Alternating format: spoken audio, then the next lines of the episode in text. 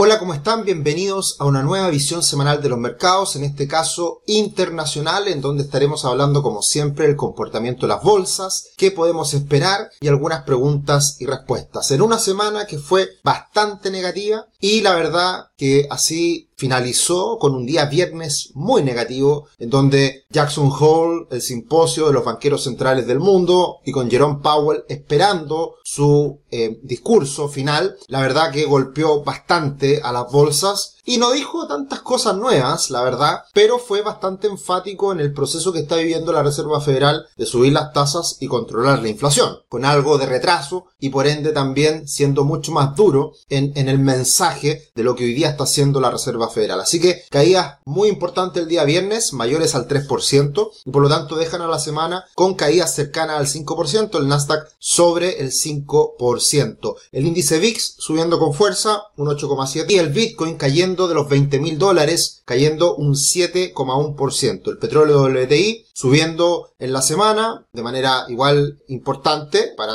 haber sido una semana muy negativa para los mercados, el oro cayendo levemente y el cobre subiendo levemente. Acá podemos ver el panorama completo de la bolsa norteamericana, el Standard Poor's 500 con todos sus sectores, con todas sus acciones y la verdad que el rojo es furioso, es muy significativo con las grandes tecnológicas cayendo de media un 5 o 6%. Y el único sector que se salva relacionado al alza del petróleo, como lo hemos dicho muchas semanas, sube el precio petróleo y el sector energía, el único que resalta ahí en verde con Chevron y con Exxon subiendo en torno a un 4%. Así que una semana negativa en donde volvemos a esta tendencia a la baja que se ratifica. Recuerden la semana pasada ese gran cómics que nos traía colación Investing en donde teníamos a los toros y a los osos celebrando porque estábamos en un punto exacto de que seguía el alza o venía nuevamente la caída por la tendencia bajista de la bolsa norteamericana. Finalmente, eh, lo que hemos visto esta última semana, y lo vamos a ver más adelante en un gráfico, los osos ganan esta pelea y hoy día están los osos algo más contentos con la tendencia a la baja que se refuerza. Y en el cómics de esta semana, sin duda que lo más importante ha sido estas declaraciones de Jerome Powell. Nosotros lo veníamos hablando ya hace un par de semanas, que venía el simposio Jackson Hole, siempre muy importante en agosto lo que diga el presidente de la Reserva Federal de Estados Unidos para lo que viene en los meses siguientes y principalmente la reunión de septiembre, que siempre genera bastante eh, revuelo, si se quiere, ha, sido muy importante en los últimos años, desde lo que ocurrió para la crisis subprime, y por lo tanto era importante lo que dijera Jerome Powell. Y bueno, en general Jerome Powell no ha sido muy favorable para las bolsas, para los mercados, siempre ha, tendido a decepcionar, y la verdad que no ha sido muy hábil comunicacionalmente tampoco. Lo que dice la imagen de esta semana de Investing es que los halcones están acá atacando a los toros.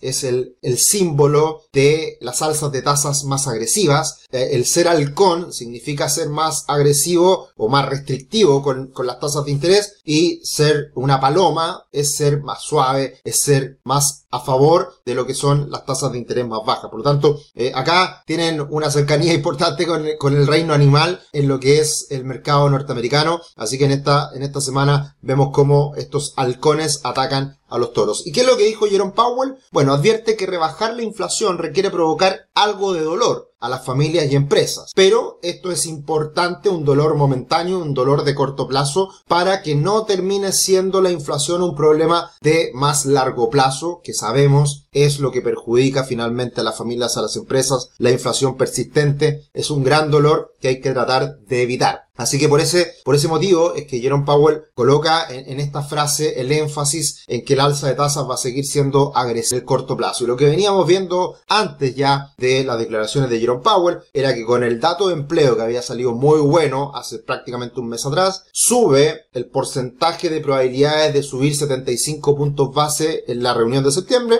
Luego con la inflación muy favorable que disminuye, que es una sorpresa positiva sin duda, baja esa probabilidad y ya venía recuperándose nuevamente esta probabilidad y seguramente, no tengo los datos actualizados, pero seguramente esta probabilidad volvió a aumentar tras las declaraciones de Jerome Powell. Así que es muy probable que en la reunión de septiembre la Reserva Federal suba las tasas de interés nuevamente en 75 puntos bases. ¿Y qué es lo que estamos viendo hoy día entre la inflación y la tasa de interés de la Reserva Federal es que la distancia, la diferencia, la brecha que se observa entre la inflación actual y el movimiento de tasas es bastante amplio. Y por lo tanto, como lo vemos en el pasado, desde la década del 70, esto va siempre bastante la mano. Y por eso a la Reserva Federal y a los bancos centrales del mundo, que se demoraron mucho tiempo en subir las tasas de interés y se les terminó escapando la inflación y hoy día puede ser algo tardía esta reacción de la Reserva Federal. Por lo tanto, ahí está la crítica y ahí está precisamente la brecha que se observa entre el movimiento de tasas de la Reserva Federal y la inflación. ¿Cuál fue el resultado o más bien las repercusiones en el mercado? El dólar se recuperó nuevamente, el dólar index, y se acerca nuevamente a los 109 puntos con 30, que es una resistencia muy importante hoy en día y que si se llega a romper se mantendría la tendencia alcista del dólar en el corto plazo a nivel global. Así que esa es una primera reacción, yo diría más bien moderada. La otra reacción en tasas, la verdad que no fue tan, tan significativa. El bono del tesoro de 10 años en Estados Unidos, la verdad que se mantuvo bastante estable, cercano al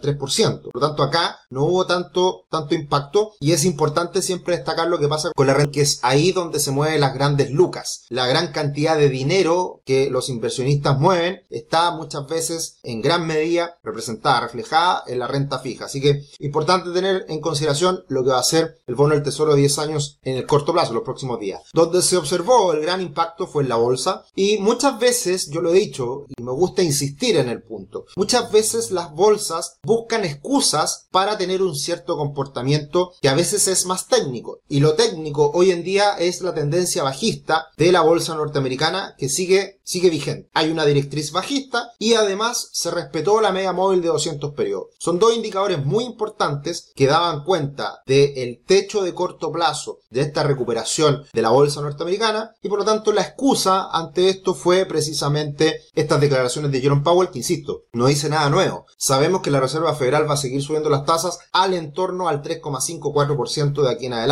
entonces, eh, esta reacción que es una sobrereacción, pero es bastante técnica en el sentido de que se estaba dando una recuperación, llega un techo y la excusa son estas declaraciones para la corrección. Lo importante a tener en cuenta en los próximos días es hasta dónde llega esta corrección del Creo, tiendo a pensar de que esa corrección podría llegar a los 4.000, a los 3.900 puntos y ahí aparece un nivel clave de apoyo, de soporte para una recuperación más sostenida a mediano plazo o romper esos niveles podría llevarnos nuevamente a mínimos. Lo que muchos dicen es que esta recuperación fuerte que se ha visto en la última semana es relevante, hay que tenerla en cuenta y por lo tanto ya es difícil ver nuevamente mínimos. Lo que vamos a ver al final de la presentación es que es muy probable que en la última parte del año tengamos una recuperación eh, mayor. Y mirando ya más a largo plazo y con lo que hemos comentado con los research que van hablando semana a semana respecto a la situación económica, yo tiendo a pensar de que la bolsa norteamericana va a pasar por un largo periodo de tiempo bastante estable, bastante lateral. Y por lo tanto, estos mínimos en 3.006, máximo en 4.008, probablemente la bolsa norteamericana esté por mucho tiempo lateralizando. Así que eso, eh, pensando en el largo plazo, es, fantástico, está perfecto, pero para los que invierten más a corto plazo, puede eh, generar bastantes daños si es que no se lo toman bien ese comportamiento lateral que no nos lleva a muchos lados. Y ahí es donde hay que buscar muchas veces otro tipo de instrumentos que paguen mayores tasas, que generen retornos más estables y que no dependa de un mercado alcista, que en el largo plazo es muy bueno, pero en el corto plazo probablemente no añada mucho valor. También tuvimos una noticia importante desde China, ya vamos a tener más presente a China en estas presentaciones, que sin duda es muy importante, pero en el último tiempo ha sido algo menos relevante por el hecho de que está en una situación débil, en una situación de bajo crecimiento y por lo tanto no está aportando mucho a la evolución de los mercados a nivel global. Pero sí es relevante el hecho de que anuncia un paquete económico, eh, se aporta cierta cantidad de dinero que no sorprende al mercado, es lo que muchos tenían considerados y la verdad eso decepciona y no es un aporte mayor a lo que ya se pensaba y que todos dicen que de aquí a fin de año con el Congreso del Partido Comunista se debe generar cierta estabilidad, cierto aporte a la economía, pero la verdad que no mucho más que eso. Entonces, por eso que los mercados eh, han estado estables en, Asia y si bien el cobre,